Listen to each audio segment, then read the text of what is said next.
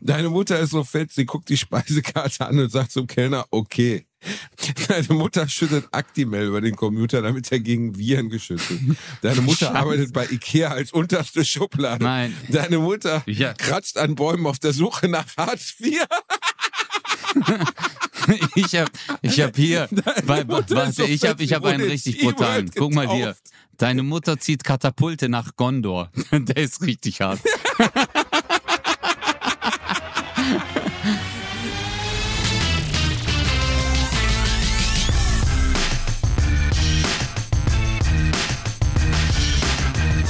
Ladies and Gentlemen, willkommen zurück zu einer neuen Folge eures Lieblingspodcasts Bratwurst und Baklava. Ich begrüße den Pharao der Herzen, die gut gelaunte kleine Mumie, das Erdenmännchen aus dem Kölner Zoo. Hallo, hier ist Özcan Kosa. What's up in the building? Haha, what's up in the building? Was geht ab, Alter? Ötze, wir haben eine fette Ankündigung zu machen. Weißt du, heute gibt's wirklich mal was aufs Ja. Heute sitzen die Leute mit dem Mund auf vom, vom, vom Fernseher, vom Telefon, vom Empfangsgerät, vom, vom Radioempfänger, vor allem, wo sie uns hören können, vor ihrer Mikrowelle und weinen und sagen, Basti, Basti, Ötze, Ötze, was ist es, was ihr uns mitteilen wollt? Ötze, kannst du eine Fanfare spielen und dann kann ich sagen, was jetzt Fettes auf euch zukommt, wie ein LKW auf ein Reh? Eigentlich ist es ja für uns spektakulär, nicht für die Leute. Ja, den Leuten ist scheiße. Ja, aber ich mach für trotzdem. uns ja. ist es ziemlich Wir geil. machen das für uns, okay? Ah, okay, Okay. was ich mache jetzt vom Vater, okay? Mach, mach.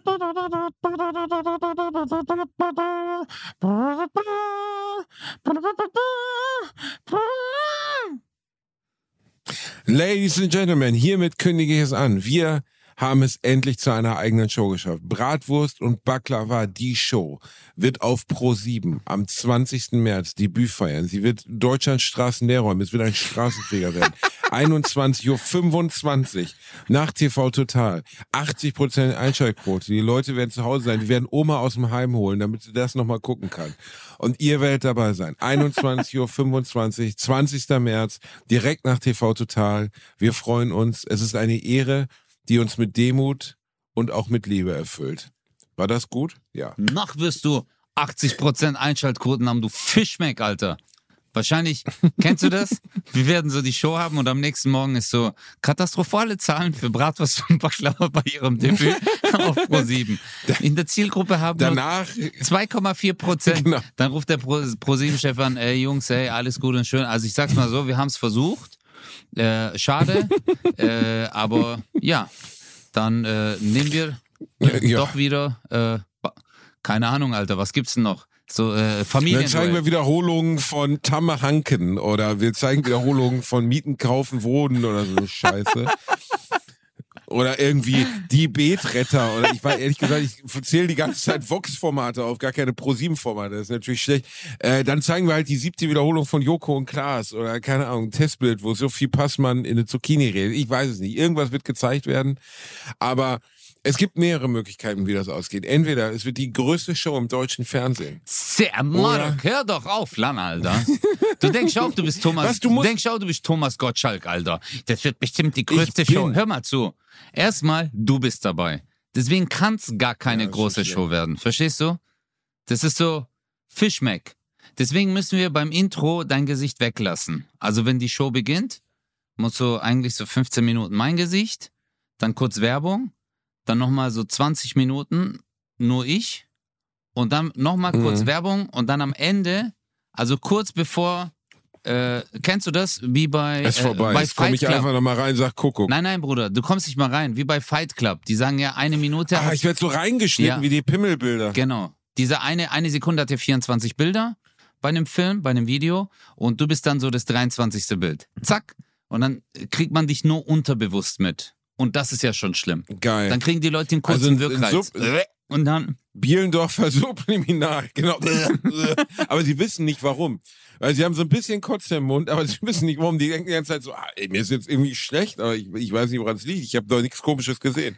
Und das lag einfach daran, dass ganz kurz ich eingeblendet wurde, für wenige Millisekunden. Vielen Dank, Ötze. Es tut immer wieder gut, wie du ich mich liebe dich doch, Basti. gegenüber den Menschen präsent. Das ist für mich, ist das am Ende, ist es das Wichtigste, was, was ich für dich bin und auch, ja, was ich für dich repräsentiere. Das tut mir einfach gut. Dankeschön. Ja, aber weißt du, Basti, ich glaube, es war ja auch für uns beide natürlich, also sollen wir mal die Karten offenlegen, oder? Wir können ja die Karten offenlegen. Lass jetzt mal offen ja, reden. lass, mal, lass offen mal reden ganz jetzt. offen reden. Hey, Alter, wir haben Rückwärtssalto mit Spagat gemacht danach. Ey, wir haben übelst Mhm. gefreut. Wir haben uns wirklich übelst gefreut. Also wir haben vier Folgen nach TV Total. Äh, ist ein super, mega krasser äh, Spot, auf dem wir halt stattfinden dürfen. Und äh, so wie du schon vorhin erwähnt hast, ist halt Respekt, Demut, Freude, ist eine Mischung aus allem. Und äh, Muffensausen, also Arschloch macht ein bisschen was, was, was, was, was, was, weil. Mhm, aber Arschloch, Arschloch macht gerade Ja, klar. ey, ich. Also ja, weil du halt der breiten Masse, ich meine, so in unserem Bratwurst- und Baklava-Kosmos, äh, wir telefonieren ja nur miteinander, aber und das nehmen wir halt auf, weil wir einfach so Psychos sind. und reden über keine Ahnung, Alter. Äh, Arschloch kratzen, dann du sagst, wie du einen Hund gefisst hast im Fernsehen. Ja, im Fernsehen ist der Wind ein bisschen rauer. Da müssen wir mal gucken, wie das so wird. Was ist, ja, also ich meine, man muss sagen, äh, ProSieben lässt uns wirklich große künstlerische Freiheit. Das werden sie bereuen. Aber das dürfen wir ihnen noch nicht sagen. Ähm, und wir, äh, wie, wie erklärt man das? Also ihr müsst euch vorstellen, das Fernsehen ist ja nicht das Internet. Das sind nicht, das ist nicht auf YouTube findet alles statt, sondern das Fernsehen kämpft um Sendeplätze. Oder jeder, der im Fernsehen stattfindet, kämpft um Sendeplätze. So auch wir. Und es ist nun mal so, dass wir das große Glück haben, dass hinter TV Total jetzt ein Sendeplatz frei wurde, wo bisher eine Show lief, die kein Comedy war, nämlich Zerwagtes äh, und Optenhöfel, ein Talkformat. Und ähm, dass ProSieben jetzt gesagt hat, ey, wir wollen mal gucken, ob wir da nicht auch Comedy ne, ne, einen Platz geben können. Und ähm, dann haben sie nicht nur uns, sondern auch andere gefragt, aber wir haben halt gesagt, wir machen es umsonst. Und, Und, wir zahlen euch noch Geld. dürfen Also wir, ja, wir können, also ja, sollen wir ich hab- sagen, der ProSieben-Chef macht jetzt Urlaub bei mir, also der wohnt im Moment bei mir. Basti ist ausgezogen. Ähm, ich mache die Füße alle, ich bin ausgezogen. Ich mache die Füße aller Mitarbeiter von ProSieben. Mhm. Also die kommen einmal am Tag, kommen die vorbei, dann mache ich so Fußpflege, ne, ein bisschen, bisschen an der Hornhaut, ein bisschen warm und so. Mhm. Bei manchen auch ein bisschen Handjob, aber nur ganz ein bisschen. Dann mache ich so Thai-Akzent nach und so. Ähm, und das ist natürlich eine krasse, Mach mal den es Akzent. ist einfach ein krasser Mach mal Vertrauensbeweis. den Akzent. Ah, oh, Prosiba, danke, danke für den Boah, du bist so ein danke, Rassist, Prosiba. Alter. Du bist so ein Rassist. Ich schwör's dir, du bist so ein Rassist. Ja, ich, dann ich mach du es mal nach, bitte. Bitte mach du es Nein, nach. ich mach's nicht nach, weil ich bin kein Rassist. ich bin so ein Bastard. Danke. Aber ich wollte dir eine Falle stellen, weißt du? Ja, Ich weiß. aber du hast, schon okay. Bro, aber du hast, äh, ja, du hast ja recht. Es ist ja auch immer ähm, letztendlich klar, wenn man äh, auf dem Stream stattfindet oder im Internet, dann hast du halt deine Reaktion. Inzwischen gibt es ja bei YouTube nur noch Thumbs Up und äh, wenn man streamt oder äh, Podcast machst, bekommst du ja auch nicht direkt ein Feedback, aber da gibt's halt so diese äh, äh, Instanzen, die dann halt auch die Einschaltquoten messen. Und äh, ja, da geht halt dann schon irgendwie der Arsch. Aber ich freue mich mega, Alter. Ey, ganz ehrlich, das ist äh, für uns, eigentlich geht so ein Traum in Erfüllung. Weißt du, weil ich sag's mal so, auf dem Sender stattfinden zu dürfen. Also ich meine, wir hatten ja beide schon mal öffentlich-rechtlich. Äh, du warst ja beim WDR, ich war beim SWR, haben uns mal so ausprobiert. Aber das Schicksal hat uns zusammengeführt, Basti. Damit wir zwei uns so richtig im Fernsehen blamieren können zusammen. Ja, also das muss man natürlich dazu sagen, das ist, äh, Fernsehen ist auch sehr undankbar. Also nicht undankbar im Sinne von undankbar, dass es falsch ist oder so, aber du hast im Fernsehen natürlich sehr viel weniger Einfluss darauf. Wenn du jetzt eine geile Show machst, ne, Jackpot zum Beispiel, ist sehr gut verkauft. Die Leute sagen anderen Leuten, hey, geh zu Jackpot. Und dann lieferst du halt ab. Und dann kommen die Leute wieder. Beim Fernsehen liegt es an so vielen Variablen, mit denen du nichts zu tun hast. Ganz einfach, vor dir läuft irgendein Programm, zum Beispiel bei dir im SWR. Was lief vor deiner Show? Freunde in der Mäulesmühle. Nein, nein, bei mir war's Hannes und der Bürgermeister lief bei mir. Das Tja, ist, äh, tja. das ist so äh, schwäbische äh, Theater, so ein, wie ein schwäbisches Theater. Äh, ist, äh, hat mega Einschaltquoten, nur danach lief noch 10 Minuten DVD-Werbung für Hannes und der Bürgermeister. und dann kam meine Sendung. Das war so, das war eigentlich so zum Scheitern verurteilt. Ähm, aber wir haben ja was gelernt. Also man lernt ja immer aus äh, allem, was man macht.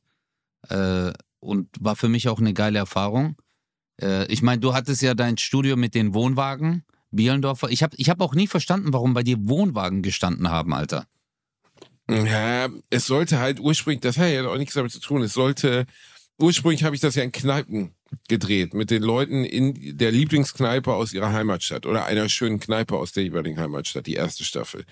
Dann war aber Covid und es war vorbei mit Kneipen und mit heimlicher Atmosphäre. Und dann haben wir gesagt, okay, wie können wir trotzdem so das Gefühl erzeugen, dass man irgendwie umgeben ist von, dass man, dass man ja, was? Nein, ich muss dass nur man, lachen. dass man sowas wie eine nahbare Perspektive hat, so. Das, und dann gab es halt so ein Hotel, das besteht nur aus Wohnwegen in Bonn. Und da ließ es sich halt umsetzen. Aber es war trotzdem nicht das, was es eigentlich sein sollte. Und das meine ich ja damit. Fernsehen ist immer ein Kompromiss. Fernsehen ist immer abhängig von ganz vielen Gewerken. Wenn wir auf der, auf der Bühne abkacken, kacken wir alleine ab. Wenn wir auf der Bühne geil sind, sind wir alleine geil. Beim Fernsehen ist es nicht das Gleiche. Und wir sind ja jetzt schon seit mehreren Wochen dran, das Show zu planen, Einspieler zu drehen. Äh, deswegen waren wir auch in Istanbul. Das dürfen wir, glaube ich, jetzt mal verraten. Wir sagen aber noch nicht, was wir da gemacht haben. Ja. Aber ich weiß, was ich geil finde bisher. Man hat ja immer so ein Grundgefühl bei allem. So irgendwie, was beruflich ist, ne? Mhm. Und manchmal liegt man falsch und manchmal liegt man richtig. Ähm, also, dass man sagt, ja, das wird ganz große Kacke. Und dann wird das ganz große Kacke. Und dann sagt man, guck, habe ich gesagt, wird ganz große Kacke. Und ich habe ein echt gutes Gefühl. Ich muss natürlich jetzt noch gucken, ob ich dich durch irgendeinen anderen Türken ersetzt kriege. Es haben sich einige gemeldet, auch aus anderen, äh, sagen wir mal, ostasiatischen Ländern. Das ist ja am Ende egal. Ja. Schwarze Haare und ein bisschen komische Sprache, Ja, lange Nase. große Nase, genau, her. das ist wichtig. Große Nase, genau, Ja. das kriegen wir irgendwo her. Ähm, aber solange es geht, ich habe ProSieben hat dann auch gesagt, Basti, wie lange hältst du es aus mit ihm? Ich habe gesagt, wir probieren das jetzt, Mhm. bis ihr einen habt, der noch billiger ist. Und die suchen halt jetzt gerade. Es ist nicht einfach. Es ist wirklich nicht einfach, weil viele sich nicht bereit erklären, das für einen Finger in den Po und zwei äh, Schokokussbrötchen äh, zu machen. Weißt du, da bist du leider relativ alleine auf weiter. Ja, aber es sind halt zwei Schokokussbrötchen. Das ist, äh, genau. äh, das ist schon mal, Bro, das ist schon mal eine Ansage. Ist Ansage. Ja. Das hat dein Management hart rausgehandelt. Ja. Nee, aber hast du, äh, sag Ja, mal ehrlich, hast du, hast du Schiss? Ein bisschen, ja, ich habe ein bisschen Schiss. Natürlich, also hör zu, wir machen eine Comedy-Show. Das heißt, die Medien werden eh schreiben, ganz große Scheiße. Stell mal vor, es müsste jetzt ein Medienjournalist über diesen Podcast schreiben. Was ja keiner tut. Ja, aber stell mal vor, es müsste sich jetzt irgendeine so Anja Rützel oder so hinsetzen, müsste sagen, worüber reden die Jungs eigentlich in ihrem coolen Podcast Bratwurst und Baklava? Und dann würde ich feststellen, dass wir größtenteils über unsere Vorhäute reden, wie wir uns gegenseitig fisten wollen, wie wir uns hassen und ähm, das und diesen Spirit des Hasses, der Abneigung und gleichzeitigen Freundschaft, den versuchen wir jetzt ins Fernsehen zu übertragen. Und es ist natürlich interessant zu sehen, ob sich das übertragen lässt, also ob der normale Fernsehzuschauer sich hinsetzt und sagt, ey, die beiden sind lustig, oder ob die Leute einfach völlig fassungslos vom Fernseher sitzen und dann Drohbriefe und Milzbrand einschreiben an, an ProSieben schicken. Aber- Beides ist möglich. Basti, ich glaube, du siehst das zu negativ. Ich glaube, wenn wir beide unsere Verbundenheit, unsere Liebe, unser M Mhm. Miteinander, Hand in Hand, der deutsche Abiturient und der türkischstämmige Realschüler, Und äh, nebenbei auch äh, Diplomant der Psychologie. wer ist ein Diplomant der Psychologie? Ich bin Akademiker. Ich bin Akademiker. Oh ja, ist mir aufgefallen, als du 32.000 Euro bei Wer wird Millionär gewonnen hast. da hat man, da hat sofort, da, da ist sofort, äh, äh, war mir klar, Abitur, ja, also sehr belesen, kommst ja aus einer Lehrerfamilie. belesen.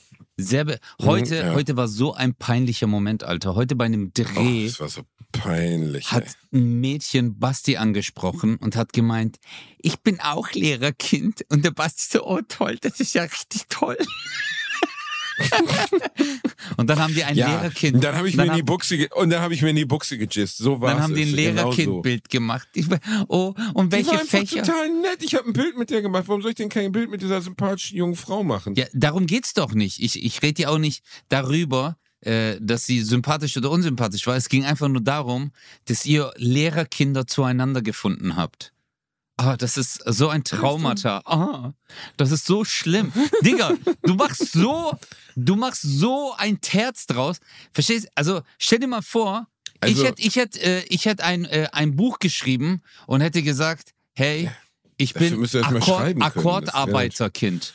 Ich bin Akkordarbeiterkind. Akkordarbeiterkind. Oh, oh. Weißt du, wie viele Nachmachen meines Buches es gibt, Digga? Es gibt Polizistenkind, es gibt Juristenkind, es gibt, glaube ich, zehn verschiedene Kinder, nachdem, also, die geklaut haben, die Idee über ihre Oh, Kinder ja. zu schreiben, die direkt nach mir erschienen.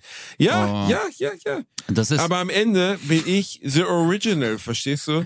Ich bin, Wie ich the- bin the- Cola, du bist Pepsi, so sieht's sehr aus. original. Ja, das bin ich. Ja. Ja, du bist Ich bin so original. Du bist schon das Unikat. Ja, muss man auch, äh, mu muss man dir auch lassen. Du hast das Thema äh, ausgeschlachtet.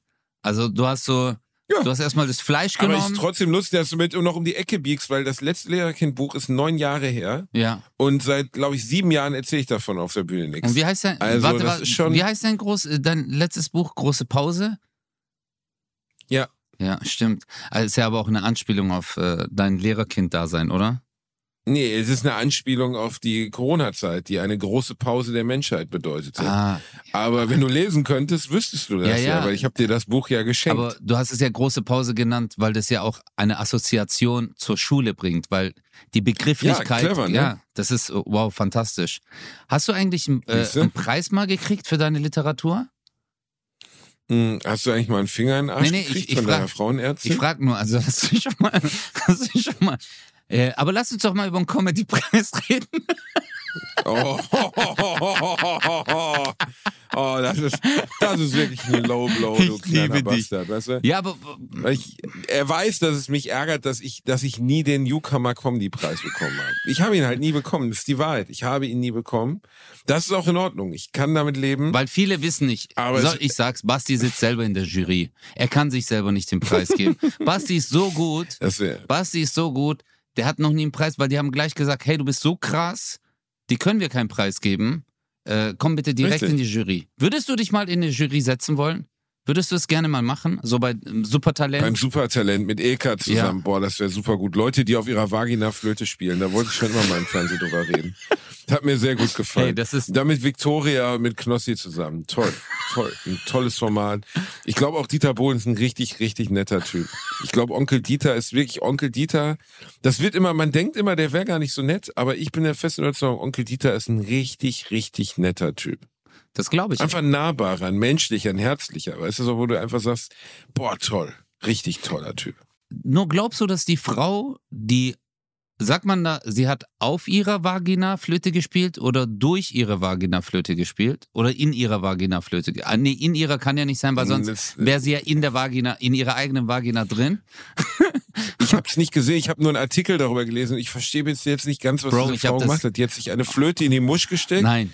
Aber Ja, wo, aber- also, also war- hat, hat die Windsucht in der Musch oder was? Nee, Bro, Wie, also, Das war, das war ich kenne nur sehr wenige Frauen, die Luft aus ihrer Vagina rauskriegen. Ich habe ähm, ich hab das gesehen. Ähm, sie hat, das ist schon heftig. Also müsst ihr jetzt vorstellen, Heftig. sie ist in ein heftig. Spagat. Stimmt, das ist heftig. Bitte? Okay. Was ist heftig? Ja, okay, es, ist, es war heftig. Es ist heftig. Ja, es ist auch heftig. Also stell dir mal Okay, vor, du heftig. siehst äh, eine Frau auf der Bühne, die Mhm. äh, positioniert eine, die geht erstmal in Spagat, also positioniert die Flöte in ihrer Momo und Natürlich. ist im Spagat, dann geht sie kopfüber mit dem Gesicht zum Publikum und Mhm. drückt dann immer und dann erzeugt sie halt Töne, also halt einen Luftdruck und spielt dann halt Flöte. Yeah, okay, aber warum? Ja, äh, äh, Bro, was fragst du mich? Glaubst du, es ist meine Nachbarin? Woher soll ich das ja, wissen? vielleicht. Oder eine Verwandte von dir, Tante Erna. Oder Keine so. Ahnung. Vielleicht. Das ist, äh, Dann kommst du aus einer. Ich könnte mir gut vorstellen, dass du aus einer großen Ahnenreihe von Muschi-Flötisten kommst. nee, wir spielen, wir sind, wir sind Theoretisch. äh, äh, nicht so wie aus deiner Familie, Muschi-Saxophonisten. Aber glaubst du, sie hat auch mal versucht, Saxophon zu spielen? Das kommt drauf an, ich weiß es nicht, aber ich weiß ja, was Saxophon spielen in der Türkei bedeutet. Ja. Also könnte ich mir vorstellen, dass sie bestimmt auch gut Saxophon Das die, spielen. äh, glaubst du, wirklich? Ich weiß nicht, bist, bist du so ein Oralverkehr-Typ? Oh, Basti, so eine- Ba- Basti, warum wieder so ein Thema, Alter? Warum wieder so ein Ekel? Du bist so ein ekelhafter Mensch, Alter. Wir reden gerade über. denn? Also, Wo, wobei ich wollte gerade das sagen, wir Problem reden, ist, aber wir haben doch gerade über diese Künstlerin gesprochen. haben Künstlerin, genau. Warum Äh, fragst Sag mir ehrlich, du kannst keinem ein, du kannst keinem einblasen, weil du halt diesen Abstandsmesser in Form deiner Nase hast, die dazu führt, dass du einfach zu weit weg bist. Ja, das ist. Du piekst den Leuten ja faktisch nur in den Bauch und versuchst irgendwo in die Eichel rein Ja, Basti, das, ist ja äh, das ist natürlich für dich unrealistisch, weil du einen so kleinen Pimmel hast und dann de deine Rechnungen anhand deines Pimmels machst. Aber äh, das wäre schon möglich. Weißt du? Aber du bist schon ein Typ, der die richtig großen wegstecken du? Nee, nee, aber du sagst, kennst es ja nicht. Lecker, Du, lecker. du weißt ja nicht, wie das ist. Also, ich weiß nicht, wie es ist, Schwänze zu lutschen. Nee, nee, weiß du weißt nicht, wie es ist, einen großen zu haben. Digga, bei dir, Alter, bei deiner, Be bei deiner Beschneidung haben die das äh, mit dem äh, Mikroskop. Die so, mhm, ja, warte kurz, äh, haben wir das jetzt? Von der NASA, Ja. das Hubble-Teleskop. Die haben das mit so einem Laser von der NASA, von, so einer, von der ISS, wo das Hubble-Teleskop wurde auf mich gerichtet und dann hat das, ein, hat das ein Astronaut von der NASA mit per Laser von der ISS gemacht. Kennst du noch diese, Das war ziemlich aufwendig. diese Mutterwitze, die die früher auch immer gemacht haben? Äh, haben die, deine Mutter ist so fett, wenn die, wenn die äh, äh, ein Passfoto machen will. das sind solche Wichse, Alter. Ich fand, ja, w- kannst du den Witz noch zu Ende erzählen oder nicht? bitte?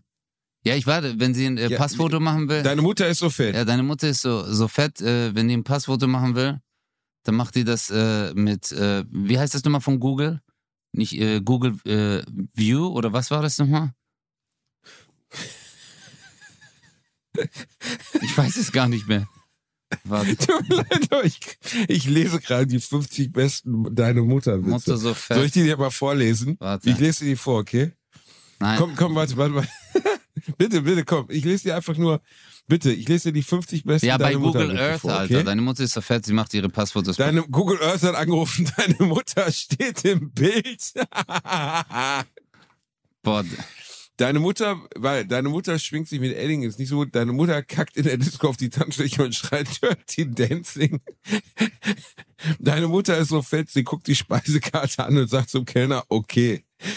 Deine Mutter schüttet Actimel über den Computer, damit er gegen Viren geschützt ist. Deine Mutter Scheiße. arbeitet bei Ikea als unterste Schublade. nein. Deine Mutter Ja. kratzt an Bäumen auf der Suche nach Hartz IV. Ich hab, ich hab hier, warte, ich hab, fett ich hab einen richtig brutalen. Guck mal hier. Deine Mutter zieht Katapulte nach Gondor. Der ist richtig hart. Warte, warte, warte, komm, ich, ich mach einmal weiter, die sind alle gut. Deine Mutter sitzt beim Brit und ist zu 99 Prozent dein Vater. Deine Mutter lispelt beim Chatten. Deine Mutter arbeitet bei der Losbude als Niete. Deine Mutter piept, wenn sie rückwärts geht. Hörst du die zum ersten Mal? Ja, ich kenne die alle nicht. Deine Mutter arbeitet bei Weight Watchers als Feuerbild. Deine Mutter bringt sogar das Ja, Happy warte Meal doch mal. Morok, du lässt, ja, Deine- du, lässt, du lässt ja den Leuten nicht mal. Basti, erstens, du hast Sprachfehler. Zweitens, du lispelst mit einer Taktung von 500 Hertz. Okay? Man versteht dich nicht. Dann lachst du nebenher so richtig dreckig. Deine Mutter ist. Lass uns doch mal Zeit zum Lachen. Okay, okay, soll ich, okay. Lies noch zwei Stück vor. Deine Mutter setzt, deine Mutter setzt sich in der Badewanne voll Fanta, damit sie auch mal aus einer Limo winken kann. Okay. Der ist gut. Der ist gut. Ja, weil, weil, äh, der, äh, deine Mutter ist so fett, die bricht vom Stammbaum ab. Boah, Alter. Hey, guck mal, der passt zu dir. Der, der, der ist richtig gut. Deine Mutter hat Schulden bei Wer wird Millionär? Hey, oh mein Dein, Gott. der geht, deine Mutter geht zu Wer wird Millionär und macht Schulden, du Blödmann. Ja, ja, hier steht ja, er halt äh, anders. Deine Mutter trägt bei der Hochzeit die Burger King Krone.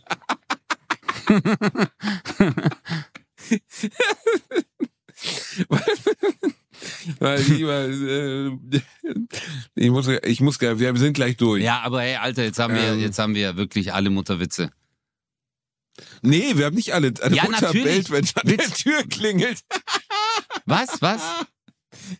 Deine Mutter bellt, wenn es an der Tür klingelt. Ja, gut, okay, der war nicht so gut. Weil meine Mutter Ah. Deine Mutter hat nur ein Bein und wird getunnelt. Das ist auch irgendwie bitter. Die Mütze so, ich denke, sie hat 50. Die Mutter ist ja, okay, ja, super, Basti. Jetzt, das habe ich jetzt verstanden. Ah, schön. Guck mal, der ist auch. Schön, das war's. der, eine, eine, der ist richtig dumm. Deine Mutter sammelt Laub für einen Blätterteig. Der ist auch richtig dumm. Oh Gott. Ey, Alter, das geht. Aber äh, ich finde das irgendwie, äh, das hat sich ja, es ist ja inzwischen mega out, deine Mutterwitze. Aber du siehst mal, was dabei rauskommt, wenn unzählige Menschen, ich, ich muss ja auch sagen, im Internet lese ich mir sehr gerne Kommentare von Leuten durch, weil die extrem lustig sind. Und früher hatten ja die Menschen nicht die Möglichkeit, äh, lustige Kommentare abzulassen oder auch Content äh, zu kreieren und es hochzuladen. Nee, im Moment. Boah, also Alter, wie lang kann hast du gerade-. Wie lange hat dein Gehirn gerade gebraucht, um diesen Satz zu verarbeiten? Du hast gerade einfach fünf ich Sekunden. Ich habe darüber nur so, nachgedacht, äh, ob er grammatikalisch richtig ist, wenn ich hier bin. Aber ja, heutzutage hat jeder auf seine Art und Weise das Recht und die Fähigkeit, unfassbaren Bullshit ins Internet zu plären. Und das ist natürlich ähm, ein großer Vorteil unserer modernen Unterhaltungskultur. Führt aber auch dazu, dass es einfach wahnsinnig viele Idioten gibt. Ja, aber ich, äh, ich sehe ja das Positive, also ich sehe, ich gucke mir halt die lustigen Sachen an. Ja, Bro, negative Menschen gab es ja schon immer und die gibt's auch immer. Die hast du auch in deinem Freundeskreis gehabt. Jeder hatte diese zwei, drei Deppen äh, in der Schule, in der Klasse, ähm, äh, Leute, die immer einen dummen Spruch abgelassen haben. Aber dann gab's halt auch die Lustigen, die sich vielleicht nicht getraut haben. Viele, äh, zum Beispiel, einer meiner Cousins ist extrem lustig, aber voll der ruhige Mensch. Der ist wirklich, wenn wir zusammensitzen, der hockt 20 Minuten da, 30 Minuten, sagt gar nichts, während wir halt, äh, kennst ja so, wenn man im Gespräch ist und der Mhm. eine haut ein Gag raus, der andere, und dann sagt er einen Satz und wir sterben einfach. Und dann ist er einfach wieder ruhig und hört einfach nur zu. Und Hm. der hat, der war aber auch äh, in seinem Freundeskreis, in der Arbeit, ist der immer so. Immer ruhig. Aber wenn er es für Humor hat, ist es natürlich gut. Das ist ja ein bisschen, weißt du, die meisten Menschen sind ja nicht schlagfertig, denen fällt erst der Gag im Nachhinein ein. Habe ich aber manchmal auch. Wenn ich eigentlich schlagfertig, also ich bin ziemlich schlagfertig, glaube ich, aber manchmal stehe ich unter der Dusche am nächsten Tag und denke dann so, fuck, jetzt ist mir gerade die beste Erwiderung eingefallen, die möglich gewesen wäre. Aber halt leider acht Stunden zu spät. Das ist ein bisschen doof. Wo hast du deine Schlagfertigkeit her, Ötze? Ich glaube generell, dass die Schlagfertigkeit von dir und auch von mir aus unserer Jugendzeit kommt. Und dass es ein Schutzmechanismus ist. Weil wie oft, äh, ich wurde ja, klar, jeder wird gedisst in seinem Leben. Du hast jetzt, äh, Aber du warst halt schon außergewöhnlich hässlich. bitte? Hm? Ich war was? Ich war hässlich? Sagst du? Außergewöhnlich Digga, hässlich. du sagst zu mir, ich war hässlich? Soll ich mal deinen Ich Mond... war ein geiles Fiction-Schnitzel. Ja, auf jeden Fall, auf jeden Fall. Deswegen hattest du eine Freundin, bis du 45 warst. Danke, Basti. Ba- Ba- Basti? Ba- Nee, aber ähm, ich glaube, das war halt, weil wir fertig gemacht worden sind oder man sich halt einen Satz ausgedacht hat, einer hat dich gedisst oder hat dich fertig gemacht und du hast genau das gemacht, was ich auch gemacht habe. Wir haben Revue passiert. Wir haben darüber nachgedacht und uns überlegt, ah shit, hätte ich in dem Moment das und das gesagt. Und ich glaube, irgendwann baut man sich ein Repertoire auf. Und mit dem Repertoire arbeitet man dann. Und äh, kann dann. Eigentlich geil, ne? dass man sein Beleidigungsrepertoire zum Job gemacht hat einfach. ist heute mein Job. Dein Beleidigungsrepertoire? Ja, stimmt eigentlich. Ja, Nee, aber ist falls ja- Sinn ist das mein, mein kompletter Job, mein, Leute zu beleidigen. Das ist Aber gibt, mein Beruf. Ich habe mein Hobby zum Beruf gemacht. gi- gibt es äh, Momente, wo du sprachlos bist? Also gibt es Momente, wo du zum Beispiel in irgendeiner Lebenssituation jemand äh, macht dich dumm an, äh, äh, keine Ahnung, äh, du bist einkaufen, jemand bringt einen dummen Spruch oder es findet eine Ungerechtigkeit statt. Zum Beispiel, du stehst an der Schlange und jemand drängelt sich vor und äh, du wirst wütend, du willst was sagen, aber du merkst, du kommst so aus deiner Komfortzone raus und verhaspelst dich ein bisschen in dem, was du sagst. Äh, Ha- Hast du solche Momente noch? Ja, doch. Doch, wie jeder andere auch. Aber ich bin schon ziemlich schnell, klar. Das ist ja wirklich mein Job. Also, ich, ne, das, was wir machen und so, erfordert halt eine gewisse Spontanität. Aber natürlich gibt es Situationen, in denen ich im weitesten Sinne sprachlos bin. Besonders wenn Leute richtig, richtig dreist sind. Ja. Aber ich kann mich auch super aufregen. Zum Beispiel war ich mal im Phantasialand, dann kamen einfach so ein paar kleine Spissbastarde. Mhm. Und weißt du, es war halt eine ewig lange Schlange für die Fly. Das ist so ein Ding, wo du liegst drin. Ah. Liegst du, eine Achterbahn, in der du liegst. Mhm. Und so gesehen das Gefühl Fly von Fliegen haben sollst. Und dann kamen die halt um die Ecke und gingen einfach unter der Absperrung durch. Boah. Und da wundere ich mich immer, wie viele Leute dann einfach nicht sagen. Und Mhm. ich jetzt so richtig sauer dann. Ich, ich, ich kann das nie leiden. Ich weiß nicht, woran das liegt, aber da werde ich dann richtig pissig so. Und dann habe ich auch angelabert und so, ey, fick dich, du Hurensohn. Ich sag, so, Nein. ihr fickt euch, ihr kleinen Hurensohn. Nein. Ja doch, also ja doch, natürlich. Also ich habe nicht gesagt, fick dich, du Hurensohn. Die haben das zu mir Ja, gesagt, ja, als ich, ich gesagt habe, ey, davon gehe ich da schwer aus, Basti. Also ich glaube nicht, dass du. Wem hast du das gesagt? Ja, der Frau vor mir. Einfach so. Ich so, fick dich, du Hurensohn. äh, ich hatte, äh, ich, Nee, ja. äh, ich hatte letztens eine ganz strange Situation, bevor ich in die Türkei geflogen bin. Also ich war am Flughafen und da waren vier Schalter und äh, kennst du das? Da ist ja immer so, die sind alle besetzt und du bist in der Reihe und dann wird einer frei und die Person, die in der Reihe steht, geht dann nach vorne zum nächsten Schalter, der dann frei ist. Ganz normales Ding. Und ich hatte in dem Moment, äh, ich war so der Nächste und ich habe mein Handy in die Hand genommen und wollte mein, äh, ich hatte schon Online-Check-in, aber ich musste noch meinen Koffer abgeben. Und habe gerade dieses Ticket gesucht, dann kam eine Mitarbeiterin von der Seite, es wurde gerade mal drei Sekunden, waren Schalter frei.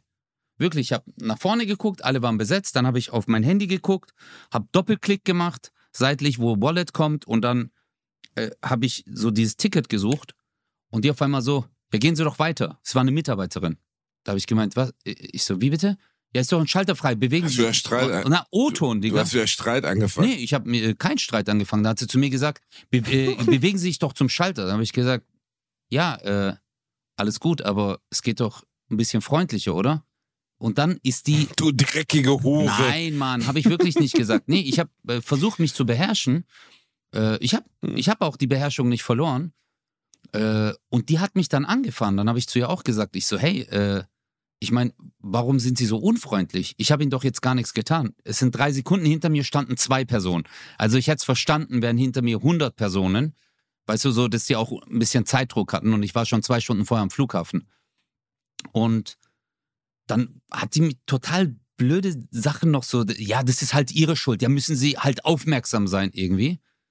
Und Uh. dann habe ich gemeint, hey, das geht auch freundlicher. Keine Hunde. Nee, da- dann, Keine Hunde. dann war ich bei der Dame am Schalter, die war äußerst nett. Und danach bin ich an ihrem Schalter vorbeigelaufen, der aber gesperrt war noch, weil sie da am Computer saß. Aber dann bin ich nochmal zu ihr hin. Und habe ich zu ihr gemeint, ich so, hey, wa- warum sind Sie so sauer?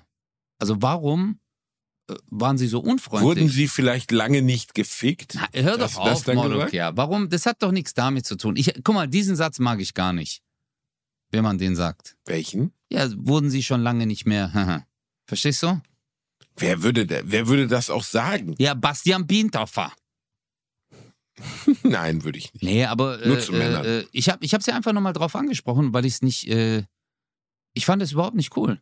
Und die hat mich, und das fand ich noch viel schlimmer, die hat einfach in eine, auf eine andere Seite geblickt. So, hey, ich höre dir jetzt nicht zumäßig. Uh. Und das fand ich dann, da habe ich gemeint, hey, ehrlich gesagt, ich gehe zu meinem Flieger, aber du wirst immer so bleiben. Und du tust mir wirklich leid, dann bin ich gegangen. Wow. Ja, aber ja, Das ist aber, ja, ganz schöner Deep Talk am Eincheck-Ding. Also meine Güte, ey. ja, aber mich hat das voll genervt, Mann. Das war voll unnötig, Alter. Also, ich meine, Ich hatte, als wir in Istanbul an der, am Flughafen waren, hatte ich eine, die hatte so aufgespritzte Lippen, dass sie aussah wie ein Karpfen. Und dazu eine gemachte Nase, die aussah wie eine Sprungschanze für kleine Mäuse. Und trug solche Fake Lashes, dass es aussah, dass immer, wenn sie, wenn sie anfängt zu blinzeln, ihr Kopf leicht abhebt. Wie ein Schmetterling. mhm. Ich habe mich wirklich gefragt, wie man sich selber sowas antun kann. Also wie man, wie man morgens ins Spiel gucken kann und sagen kann, ja, das war die richtige Entscheidung, dass ich jetzt aussehe wie ein Wasserbewohner. Es war wirklich. Warum bist du so gemein Also- heute, ja, Basti? Ich bin nicht gemein, ich bin voller Liebe, nur nicht für die Menschen. Und ähm, die, was wir jetzt für Bratwurst und Baklava machen, wir dürfen es ja jetzt noch nicht verraten, aber wir werden am Ende die Magie, den Zauber, die Liebe, die wir füreinander haben, ins Fernsehen tragen, oder Ötze? Ja, ich hoffe das. das ich, ich werde alles dafür geben, Basti. Ich würde sogar, Ich werde auch alles dafür ich, geben. im schlimmsten Fall, wäre ich sogar fast nackt für diese Sendung. Wow. Geil. Mega. Nein, aber ich, ich, ich habe ein gutes Gefühl. Ich glaube, die Leute werden es mögen. Ich weiß halt nicht, wie es. Und plus, Fernsehen, das ist ja auch nochmal die Scheiße mit Fernsehen. Dass du, du weißt ja, wo die Quote gemacht wird, ne? Ja, Wo denn? ja, in 10.000 Haushalten in Deutschland. Nee, nicht in 10.000 Haushalten, in 1.200 Haushalten in Hassloch. Da wird die Quote gemacht. Das ist irgendein so ein kleiner Pissort. Ich weiß nicht, bei Stuttgart oder sonst was. Grüße warum, gehen raus in Hassloch. warum musst du jetzt wieder sagen, in so einem Pissort? Warum? Es ist irgendein kleiner Pissort. Es ist überhaupt nicht äh, repräsentativ für Deutschland, aber vor ewigen Zeiten hat irgendjemand irgendwo entschieden, dass Hassloch repräsentativ für Deutschland wäre. Frag mich bitte nicht warum. Und seitdem stehen dort in 1200 Haushalten in diesem Ort die Geräte, die am Ende die Quote für ganz Deutschland ausmachen. Was ja nun wirklich eine komplett absurde Regelung ist. Es gibt einen Film, der heißt Free Reiner über Moritz Bleibtreu als koksenden, arroganten Fernsehproduzenten, der irgendwann so eine Art Midlife-Crisis kriegt und dann sagt so, ey, die Quote ist alles Kacke, ähm, das muss jetzt geändert werden. Und dann bricht er bei den Leuten in Hassloch ein, klaut diese Geräte und verfälscht die deutschen Quoten, sodass die Menschen besseres Fernsehen gucken. Und glaubst und du, das, ist, ist wirklich aber glaubst in Anführungszeichen ein Problem. Ne? Es ist ein Problem, dass die Quoten dort gemessen werden, weil ganz ehrlich, ob jetzt Tante Erna in Hassloch ähm, abends Kai Pflaume guckt oder nicht, das kann doch nicht. Ich weiß, wie Hochrechnungen funktionieren. So funktioniert das ja am Ende bei Dings auch. So funktioniert das ja in der Politik auch. Man hat ja relativ früh schon, nachdem die Wahllokale geschlossen haben, durch Hochrechnungen die Zahlen. Ich habe nie wirklich verstanden, wie das funktioniert, wie man irgendwie aus 10.000 Bundesbürgern auf 82 Millionen schießt oder 30 Millionen Wähler oder sowas. Aber das funktioniert annäherungsweise sehr gut. Und angeblich funktioniert das auch bei den Fernsehquoten. Aber ob in Hassloch diese 1200 Haushalte mit Unterschieden, also es ist wirklich so, die haben da so eine Box da stehen, dann musst du, hast du halt, kriegst du irgendwie auch Geld dafür, dass du diese Box hast. Und immer wenn du den Fernseher benutzt, musst du hingehen, musst sagen, ich gucke jetzt, meine Tochter sitzt neben mir, bla bla, die ist so alt oder auch nicht. Und äh, dann musst du genau angeben, was du guckst. Mhm. Und daraus werden die Fernsehquoten ermittelt. Und jetzt, warte, und jetzt kommt's noch, es geht noch besser. Weißt du, wie die Radioquoten ermittelt werden? Also wie erfolgreich 1 Live ist, wie erfolgreich was weiß ich ist. Mhm. Per Telefonanruf. Das ist kein Scherz. Radioquoten werden durch Telefonanrufe ermittelt. Das heißt, die Radiosender haben Meinungsforschungsinstitute, so der klassische Forsa-Anruf. Okay. Das erfolgt dadurch. Die rufen dich an und sagen, ja, sie gucken ja, was hören sie am liebsten im Radio? Dann sagt Oma SWR 4 mit der Florian Silbereisen. So. Und das wird dann gesammelt, gezählt und dann wird gesagt, ja, das ist der erfolgreichste Radiosender. Das ist kein Witz. Ah, okay. Aber äh, Komm schon, das ist, also, Nee, das ich ist- weiß, das dass ist, du gerne äh, mal also- gegen mich argumentierst, aber das ist schon wirklich dämlich, oder? Nein, das ist, äh, das ist richtig hart. Ich wusste das nicht. Also ich habe ich hab, äh, gedacht, dass diese ähm, äh, Geräte, ich weiß nicht, ob es 5000 oder 10.000 sind, keine Ahnung. Auf jeden Fall, ähm, dass die in, in ganz Deutschland verteilt sind. Ich wusste nicht, dass es ein Ort ist. Es ist ein Ort in Hasloch. Ja, aber Hasloch ist doch super, ist doch perfekt. Hasloch ist äh, die schönste Stadt Deutschlands, meiner Meinung nach. Hasloch. Ja. Du warst schon in Hasloch. Hey, blickst du es nicht, du Vollidiot? Wenn wir jetzt hier gut über Hassloch reden, verstehst du? Und ganz Hassloch. Ich liebe Hass. Ja, ich liebe Hass. und du blickst es nicht, du Depp, weil du vorhin Doch, doch, das vor schneiden wir raus, das schneiden wir aufs Hassloch, ich liebe dich, Hassloch. Hassloch ist eigentlich wie ein Schimpfname für seine Ex-Frau. Hassloch, Oh nee, Alter, du machst alles kaputt, ich Mann. liebe... Was denn? Ja, äh, Bro, du musst doch äh, gut darüber sprechen. Ich rede doch gut darüber. Ich habe doch gerade gesagt, Hassloch, ich liebe dich. Ja, das ist wie wenn du deine, äh, deine, deine Arbeit an der Uni abgibst, Alter, und äh, über den Prof sagst, das ist voll die Missgeburt. Verstehst du? Äh, dann ist ja klar, dass du Diplompsychologe geworden bist. Verstehst du? Das geht ja gerade jetzt erstmal davon aus, dass die wundervollen Bürger von Hassloch, die ich so sehr liebe, uns überhaupt hören. Verstehst du? Wir befinden uns ja in einer Nische. Es kann ja gut sein, dass viele, die in Hassloch leben, sagen, Bratwurst und Baklava habe ich noch nie gehört. Verstehst du? Ja. Ja. Aber das mit dem Telefonanruf ist echt heftig. Geil, wie du einfach nicht drauf eingehst. Gut, okay. Ja, es ist heftig und es ist ziemlich dämlich, wenn man mal drüber nachdenkt. Ja. Also es ist wirklich, wirklich dämlich. Und da gibt inhaltlich überhaupt keinen Sinn, warum man das so macht. Oder es, es ergibt Sinn aus Sicht der Forscher, aber ob das wirklich sinnvoll ist, jetzt ähm, Te Radioquoten per Telefonanruf herauszufinden, also guck doch mal, ganz einfach.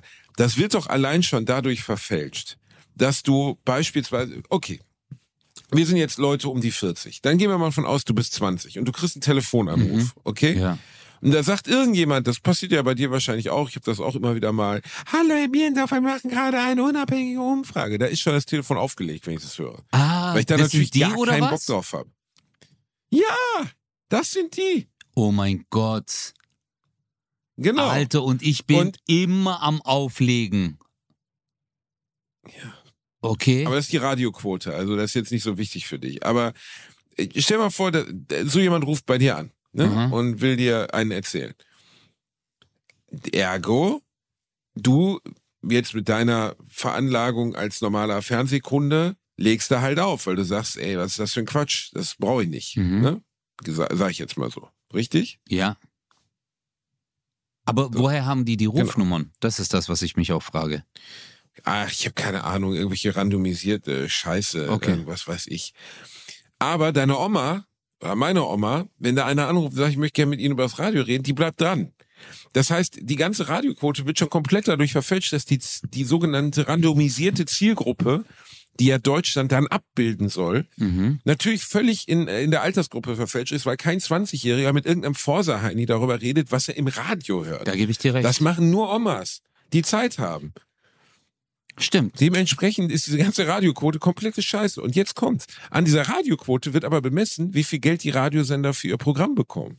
Für ihre Moderatoren, für Werbung, für ihre Gebäude, für alles. Boah. Das ist ein totaler, totales Glücksspiel, völliger Blödsinn. Man müsste jetzt einfach Deutschland mal dazu kriegen, dass sie irgend so einen Pipifax-Radiosender, weißt du, der so eine Reichweite von 10 Quadratmetern hat. So, der, weißt du, es gibt auch bei den Simpsons, es gibt so eine Szene, wo Fa- Zahnfleischbruder Murphy sich wünscht, dass sie sein Album Sex on the Beach spielen. Und dann schlägt so ein Blitz in den, in den Turm ein, wo Lisa gerade diese Platte auflegt, die niemand hören kann. Und dann erhöht sich die Reichweite des Radiosenders über ganz Springfield und alle hören das. Und wir müssten jetzt einfach ganz Deutschland dazu kriegen, wenn sie angerufen werden und welches Radio sie hören, dann zu sagen sowas wie, weiß ich nicht, freie Antenne Hückeswagen oder so, weißt du, wo da so drei Typen sitzen und irgendwie Hits aus den 60ern spielen. Und das wäre dann die höchste Radioquote. Und den gleichen Weg können wir auch bei Bratwurst und Baklava gehen. Wenn unsere Show läuft, an dem Tag fahren du und ich persönlich nach Hasloch. Oh mein Gott. dann werden wir jeden einzelnen Einwohner von Hasloch zum Essen einladen. Kannst du auch so. Entweder persönlich zum Essen einladen oder bedrohen, das ist billiger. Nein, Essen einladen ist besser. Okay. Dann Essen einladen. Wie langweilig. Jetzt sie jetzt einfach bedroht. Ja, äh, nur die hören jetzt vielleicht diesen Podcast und wenn du sagst, du bedrohst Menschen, dann ist das nicht gut. Ja, ach, aber nur freundlich bedroht, so wie bitte, sonst müssen wir so subtil, weißt du, sonst müssen wir, sonst müssen wir, ähm, genau, sonst müssen wir andere Seiten aufziehen. Das ist doch gut. Ja. Nur, äh, aber auch, Basti, jetzt mal Spaß beiseite. Würdest du, äh, Ja. äh, würdest du jetzt zum Beispiel für dich, ähm, klar ist es dann traurig oder man ist total glücklich, happy, aber siehst du den Erfolg als Parameter für das, was du machst? Also äh, auch für deine Glückseligkeit. Jetzt mal ehrlich, ich meine es jetzt ehrlich. Also, ähm, oft macht man ja Sachen, weißt du, man, man macht ja gewisse Sachen und sagt dann so, hey, das war geil. Und man freut sich natürlich, dass man, wenn man Reichweite bekommt. Äh, für mich persönlich ist dann so, wenn etwas nicht so gut ankommt, das geht mir richtig zu Herzen, weil man ja so viel Herzblut reinsteckt in etwas. Weißt du, gerade auch bei einer Comedy-Show oder bei einem Auftritt, äh, wenn es dann hochgeladen wird oder es gibt ja so Auftritte, dann kriegt man mega viel Feedback und dann gibt es so Auftritte, da kriegst du gar kein Feedback. Oder so ganz wenig, nur so zwei Nachrichten auf Insta. Habe ich gesehen, war toll. Aber dann siehst du am nächsten Tag Einschaltquote exorbitant. Und dann denkst du, hä? Aber war ich dann so schlecht? Ja, das ist lustig. Ne? Manchmal ist das bei so Shows, die wo sich niemand zurückmeldet und niemand sagt, war cool, und dann hat es drei Millionen, vier Millionen, fünf Millionen Zuschauer. denkst du, okay, das ist Ja. seltsam, aber wahrscheinlich haben sie es per Radioumfrage herausgefunden. Ich weiß es nicht. ähm, wahrscheinlich. Ähm, ja, natürlich, natürlich ist der Erfolg ein Gradmesser nicht meiner Zufriedenheit, aber schon, natürlich wünsche ich mir, dass die Dinge, die ich tue, erfolgreich sind, aber es ist nicht der einzige Gradmesser dessen, was ich tue. Also, ich mache meinen Job gerne und ich weiß aber auch, dass der Fortbestand des Jobs an einem gewissen Level an Erfolg gemessen wird. Also ganz einfach, wenn alles, was ich in Zukunft tue, wenn die Leute keine Tickets kaufen, wenn die Leute meine Fernsehshows nicht gucken oder meine Bücher kaufen oder sonst was, dann ist ab einem bestimmten Punkt das, was ich tue, nur noch durch Idealismus äh, darstellbar. Mhm. Ich habe ein paar Freunde, die Musik machen seit vielen Jahren, die ungefähr um die Zeit herum angefangen haben, als ich mit Comedy angefangen habe. Und die sind, das sind unterschiedliche Kollegen von mir, die jetzt nicht zusammenarbeiten, chronisch erfolglos.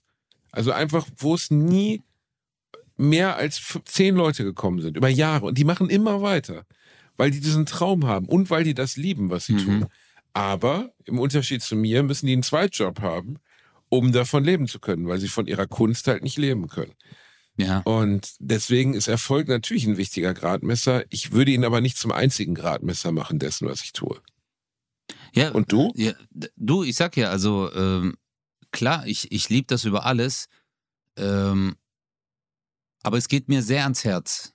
Also äh, Erfolg ist für mich nie ein ähm, was Ausschlaggebendes gewesen, dass ich sage, hey, ich mache weiter oder ich will das und das erreichen, ich will dort stehen. Ich meine, ich habe immer mit so äh, Träumen eigentlich äh, mein Leben bestritten. Also ich hatte immer so einen Traum, weißt du, wenn ich zum Beispiel in einem kleinen Saal gespielt habe, äh, in der Anfangszeit m, Stand-up-Comedy, zum Beispiel, dann hat der Veranstalter gesagt, ja, drüben spielt heute der und der. Oder die und die haben dort heute eine Show. Und dann habe ich gesagt, äh, die waren aber noch nicht da zum Soundcheck. Und dann bin ich so rübergelaufen, weißt du, so Tür aufgemacht, dann stand keiner drin, dann bin ich so auf die Bühne, habe mich so hingestellt und habe mir gedacht so, boah, krass, Alter, die spielen jetzt vor 400 Leuten heute Abend. Und ich habe damals vor 50 gespielt. Und dann habe ich mir jetzt einfach nur so, so als Traum, du, so gewünscht, so, boah, wie wäre das, wenn ich hier spiele? Ähm, und klar gab es dann auch so Städte oder jahrelang war das ja eigentlich so Bestandteil meines Lebens, meiner Karriere. Ähm, in der Anfangszeit. Und wenn ich sage Anfangszeit, denken viele, es ist so ein Zeitraum von sechs Monaten, ein Jahr. Aber es ging ja Jahre, also fast fünf, sechs Jahre, dass du in einer 300er Location spielst und es sind 120 Karten weg. Und dann die, dann kennst du das, wenn dann die Ver Veranstalter so ein bisschen grimmig waren? So, Mhm. ja, ja, heute ist, äh, ja, Mhm. 120, ja. Also ist nicht halb voll. Äh, schade. Schade. Wir bauen hinten ein bisschen ab. Ja, Und dann siehst du so, wie sie so mit schlechter Laune genau. hinten so abbauen. Und du stehst da wie so, und du stehst da so beschämt, als könntest du was Genau. wirklich dafür. Du kannst ja nichts dafür. Absolut. Du schämst dich dafür, dass du diesen Saal nicht voll gemacht hast und dass die Leute, Mhm. so doof das jetzt klingt, ähm, unglücklich da sind. Und- unglücklich ist der falsche Genau. Begriff, aber du weißt, was ich meine. Also das, Absolut. Und genau das, das- war der Punkt, der mich immer, äh, das ist so meine verletzliche Seite, dass ich gesagt habe, shit, ich habe die enttäuscht. Ich habe mein Management enttäuscht, ich habe die Vorortveranstalter enttäuscht, äh, dann die Zuschauer habe ich auch, also so, die kommen rein und ich habe mich immer so in die Zuschauer hineinversetzt. Ich so, die kommen dann bestimmt rein und dann drehen die sich um und denken sich so, wow, krass, äh, nicht mal halb voll. Das habe ich heute noch, wenn ein Saal nicht ausverkauft Ja, ist. klar. Denke ich heute noch. Ja. Äh, Aber äh, guck mal, was das mit einem macht. Und diese Verantwortung, also diese, es ist ja eigentlich eine Illusion, die, äh, ja, äh, nee, es ist ja unrealistisch, was du eigentlich aufbaust, so diese Ängste, weil du denkst immer, die Leute denken so und äh, dass man auch eine gewisse Verantwortung hat. Aber das, äh, das ist eigentlich die größere Angst, die ich habe. Dass ich die Zuschauer enttäusche, auch bei Premieren oder wenn man eine Show neu, äh, kennst du ja selber, Bruder. Äh, Ich weiß noch, als ich äh, dich besucht habe und ich bei dir deinen großen Zettel gesehen habe, wo du deine Show, deine Stichwörter drauf ge äh, geschrieben hast. Und da habe ich mir auch gedacht, ich so, boah, der arme Alter, äh, äh, echt heftig. Ja, das ist halt äh, der Anfang einer Show. Das war jetzt bei dir ja auch so, als du mit Jackpot angefangen hast. Das ist immer hart, weil man immer Panik hat, was funktioniert, was funktioniert nicht. Und ich glaube, wir, wir alle, alle Comedians, das hat Streter mal zu mir gesagt, ähm, der nun wirklich bestialisch erfolgreich ist, wir alle fürchten vor dem Moment, wo die Leute begreifen, dass wir nur Lügner sind. Also Lügner nicht im Sinne von, dass unsere Geschichten erfunden sind, sondern Lügner, dass wir gar nicht lustig sind. Dass wir nur so tun. Dass wir nur, dass wir nur, dass wir genauso wenig Plan haben wie alle anderen, weißt du? Oder Ja. dass wir das Mo oder dass unser Mojo weg ist, wenn man das so möchte. Das Mojo Boah, das ist so ist- diese, Boah. dies, dieser Zauber in dir. Dieser, Ja. das, das Mojo ist der, ist der Zauber in dir selbst, der dich gut in deinem Job macht, würde ich sagen. Ja. Das, das, das stimmt. Äh, Diese Angst habe ich jedes Mal, wenn ich eine neue Show schreibe. Ich sitze vor meinen Zetteln und denke mir so, ich habe mein Mojo verloren. Das ist alles gerade nicht lustig. Scheiße, das ist nicht lustig. Scheiße, das ist nicht lustig. Und ich schwitze, ich schwitze Blut raus. Ich äh, sterbe 100 Tote. Ähm, aber irgendwie funktioniert es dann wieder. Und das hoffe ich auch irgendwie. Aber was ist, was, wenn es nicht mehr funktioniert, weißt du? Das ist ja ein bisschen die Frage. Ja, äh, dann habe ich mir aber nichts vorzuwerfen, Bruder. Weil ich weiß dann zum Beispiel, ich habe alles gegeben. Ich habe wirklich alles, was in meiner Macht stand, habe ich gegeben. Wenn es nicht mehr funktioniert, äh, ist es ja nicht, weil du äh, gesagt hast, ich mache jetzt einfach nichts mehr dafür. Weißt du? Dann könnte ich mir was vorwerfen. Könnte ich sagen, ja, weißt du, wenn man sich, äh, wie sagt man, äh, wenn man sich auf seinen Lorbeeren ausruht, ähm, dann könnte ich mir vorwerfen, hey, hättest du dich doch bloß hingesetzt, äh, neue Sachen geschrieben und alles gegeben, etc. Ähm, oder äh, versucht, äh, ein bisschen Inspiration zu finden. Aber weil ich weiß, dass ich das immer gemacht habe, dann denke ich mir, hey, vielleicht treffe ich nicht mehr den Zeitgeist mit meiner Kunst. Dann könnte ich mir das, dann würde ich mir nichts vorwerfen. Und dann würde ein neues Lebenskapitel anfangen. Boah, Alter, wie, wie, wie, in welche Depri-Situation gehe ich gerade, Alter? Anstatt dass ich Ja, mich freue. ist schrecklich. Du, du warst gerade mental, warst du schon wieder beim Schuh- und Schlüsseldienst, Digga. Du warst kurz davor, mir, du warst kurz davor, mir den Kellerschlüssel nachzumachen. Ich denke so, was ist jetzt los bei ihm? Weißt du, wir reden darüber, dass wir unsere eigene Fernsehshow bekommen haben. So richtig fett, das, wovon wir geträumt haben. Du so, ja, Ja. und dann würde ein neuer Lebensabschnitt anfangen. Und dann würde ich als, als äh, Ramon Sanchez leben. Und, also wollen wir mal davon ausgehen, dass es einfach nicht so ist. Wollen wir einfach mal davon ausgehen, dass dein Leben so geil weitergeht, wie es bisher ist. Du bist echt der Beste, ey. Richtig scheiße, Ey, wie geil. Du so, als würdest du als beim Schulschlüsseldienst wieder anfangen. Ramon Sanchez. Oh, scheiße. Ja, aber das Ja, siehst ist du ja, also klang es ja wirklich gerade ein bisschen so. Nein, aber äh, Bro, ich habe gerade mein Herz geöffnet. Ich meine, hey, man kann doch auch mal über seine Ängste reden.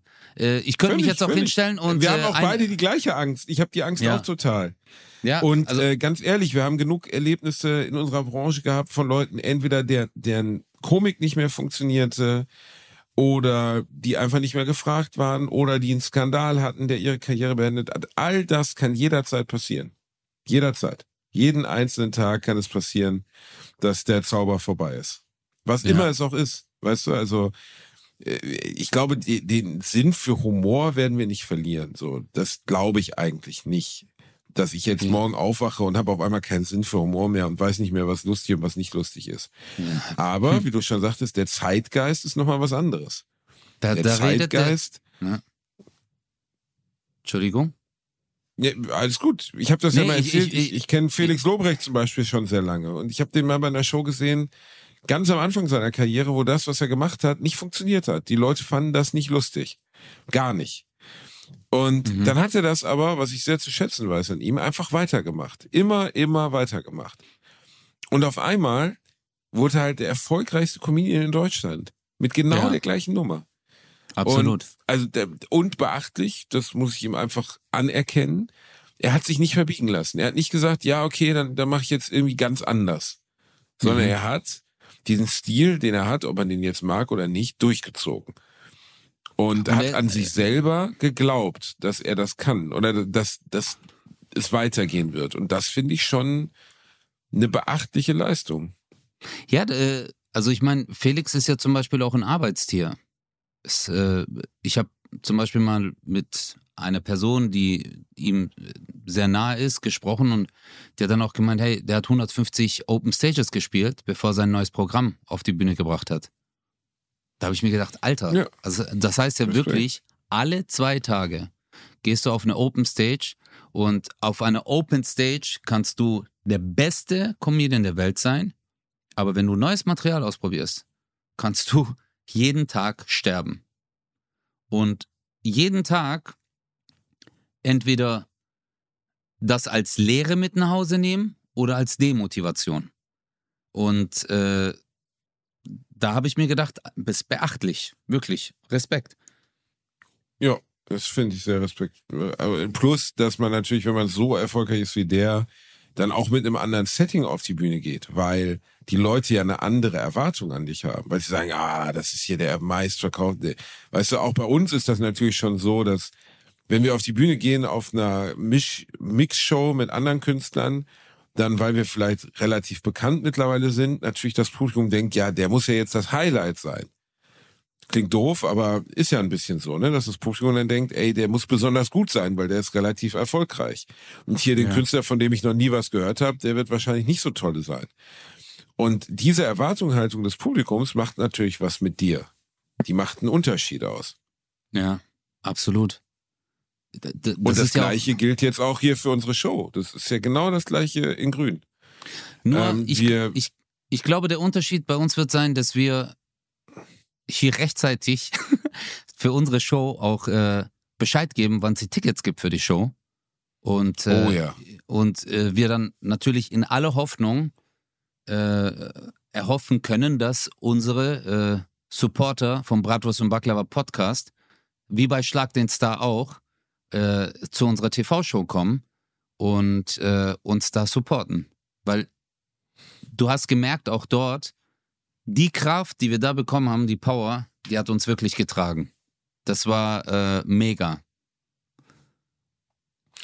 Das wäre definitiv was, was ich mir auch wünschen würde, dass wir hingehen und sagen, okay, ähm, wir wollen auf jeden Fall, dass ihr, die uns gerade zuhört, in dieses Studiopublikum kommt. Weil man darf nie vergessen, Fernsehshows sind oft ausgestattet mit Leuten, Zuschauern, die von irgendwelchen Agenturen kommen. Es gibt Agenturen, da kann man sich eintragen, da kriegt man dann 10 Euro und dann wird man halt per Bus abgeholt, in so einem Sammelbus, als wenn Oma zur Kaffeefahrt fährt.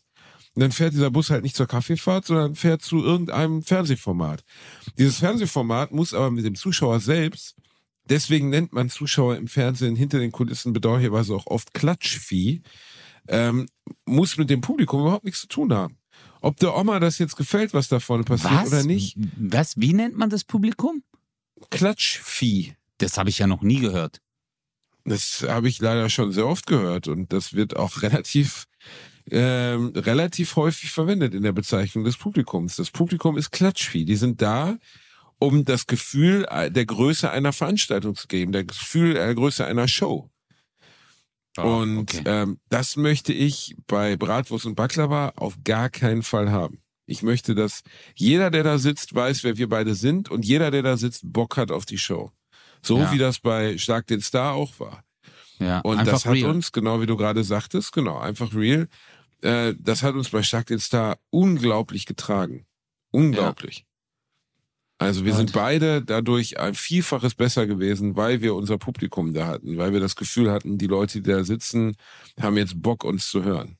Ich werde auf jeden Fall meinen Neon-Tanga anziehen. Das ist mein Glücksbringer für die Show. Absolut, absolut. Und du? Gar nichts. Ich komme nackt. Ich liebe dich, Basti. Das äh, motiviert Ja. mich. Geil, oder? Du bist einfach the Sex Machine. Das warst du schon bei Ich Let's bin die Dance. Sex Machine. Und das wirst du immer Dankeschön. bleiben. I Soll ich zum you. Abschied noch eine Empfehlung mitgeben? Ja. Ich habe einen Film auf Netflix gesehen, den ich gerne weitergeben möchte, weil da habe ich gedacht, Ötze, würdest du das tun? Dieser Film heißt Die Schneegesellschaft und handelt von Oh. einer Rugby-Mannschaft aus Uruguay, Ja. Die Das ist ein heftiger 1972, glaube ich, ähm, mit dem Flugzeug abgestürzt sind in den Anden auf einer Reise nach Chile. Und ähm, das Flugzeug hatte ungefähr 60 Passagiere. Ich glaube, mehr als die Hälfte davon sind direkt beim Umf also beim Absturz ums Leben gekommen. Das Ding ist halt, hat halt einen Berg touchiert, während sie im Schneesturm durch die Berge geflogen sind. Ist dann komplett zerrissen worden, das Flugzeug. Und 27 von ihnen, oder zwei, drei mehr vielleicht, zumindest zum Anfang, haben überlebt und äh, wachen dann aus diesem schrecklichen Flug auf einem Plateau in den Anden auf. Das ist so hart. Oh, das ist wirklich hart. Und ähm, wir befinden uns in mehr als dreieinhalb, viertausend Meter Höhe. Äh, es gibt kein GPS. Wir sind im Jahr 1972. Das heißt, keiner hätte irgendeinen Zugang zum GPS oder sowas. Und sie haben auch ein paar Kekse als Verpflegung. Und ich will jetzt nicht den ganzen Film spoilern. Also es ist ja schon erwartbar, dass dieser Film offensichtlich damit endet, dass welche von denen überleben. Aber das, was das Drastischste an dem Film ist, ist, dass sie ab einem bestimmten Punkt, nach wenigen Tagen eigentlich schon, ich meine, du musst dir vorstellen, fast 4000 Meter hoch, Nächte von minus 30 Grad, keine geeignete Kleidung, äh, aneinander gekauert im Flugzeugwrack, keine Heizung, kein Feuer, kein gar nichts, keine, keine Möglichkeit Feuer zu machen, weil kein Holz da ist. Mhm. Ähm, äh, entscheiden die sich dann nach mehreren, ich glaube, nach 10, 12 Tagen fällt dann endgültig die Entscheidung, ähm, weil sie am Hungern sind und wissen, dass sie halt durch die Kälte viel mehr Kalorien verbrauchen, dass sie irgendeine Nahrung zu sich nehmen müssen. Und dann fangen sie an, ihre verstorbenen Freunde zu essen, die nun mal da sind als Leichen. Und ähm, das ist schon Das ist heftig. heftig. Das ist echt Und- heftig. Also das ist ein krasser Film. Und dann Äh. sterben auch Charaktere und sagen zu den anderen, ey, wenn ich tot bin, möchte ich, dass ihr mich esst, weil ich will, dass ihr weiterlebt. Und mein Geschenk an euch als Freund von euch ist, mit meinem Körper euer Leben zu Boah, ermöglichen. Alter, das ist, ey, mir ist so und der schlecht Film, geworden. ist wirklich, der Film ist wirklich gut. Er ist fantastisch inszeniert. Und äh, würdest du mich essen, Ötze? Und welchen Wein würdest du dazu trinken? Auf gar keinen Fall würde ich dich essen. Weil du kein Schweinefleisch isst. Ja, genau deswegen. ich liebe dich, Basti. Ich würde mich neben dich legen, dich umarmen und sagen, Basti, wir machen alles zusammen. Bis ans Ende unserer Tage. I love you. Auch die Show Bratwurst und Baklava auf Pro 7, 21.25 Uhr. Am 20. März das erste Mal direkt nach TV Total. We are the world. Yes, baby. I love you. Das würdest du auch für mich machen, richtig? Ich, auf jeden Fall. Ich liebe dich. Wie wunderschön. Das Ich war liebe die neue auch. Folge. Danke dir, mein Schatzi. Das war die neue Folge Bratwurst und Baklava. Wir sind Deep Talk to the Meep Talk. Wir lieben euch, Leute. Wir werden auf jeden Fall äh, Bescheid geben, wann es die Tickets gibt. Und äh, wir freuen uns mega. Vielen, vielen Dank für den Über, Support. bleib mal bei unserem Social Media in den nächsten Tagen ein bisschen on point. Guck jeden Tag mal rein. Ähm, ich gehe davon aus, dass sie relativ schnell weg sein werden, weil so viel Studiopublikum können wir natürlich nicht haben. Aber wir haben richtig Bock, mit euch das abzufeiern. Und wenn ihr uns dabei unterstützt, dann machen wir Bratwurst und Baklava zu einem richtig dicken Ding. Ist das richtig, Hase? Yes, we love to entertain you. War doch gut, oder? Was jetzt? I will love to entertain you? Halt's oder Maul, Alter, du Fischmeck. Okay, ciao. Was, was willst du noch von mir hören, Basti? Ja, was denn? Wie hören? Wo hören? Dass du mich essen willst oder nicht? Was meinst du jetzt? Nein, natürlich würde ich dich nicht essen, Alter. Warum soll ich dich essen? Ja, in einer Notsituation, wenn du musst? Nein, ich muss nicht. Es ist ja eine Entscheidung und äh, ich würde es nicht machen. Das, macht mich ein bisschen traurig. Ja. Ist auch besser so. Nee, ich würde es wirklich nicht machen. Für mich ist das so ein No-Go einfach. Äh, ich würd- ich würde es einfach nicht machen. Weil, äh, bäh, äh, sorry, also ich rede jetzt vielleicht groß, aber nee, äh, so bestimmte Sachen, ja, nee, könnte ich nicht. Das weißt du natürlich nicht. Aber auf jeden Fall würdest du meinen Pimmel zuerst essen, da bin ich mir ganz sicher. Ja gut, damit kann man auch nur 20 Sekunden überleben. Danke, Basti. Tschüss. I love you. Tschüss.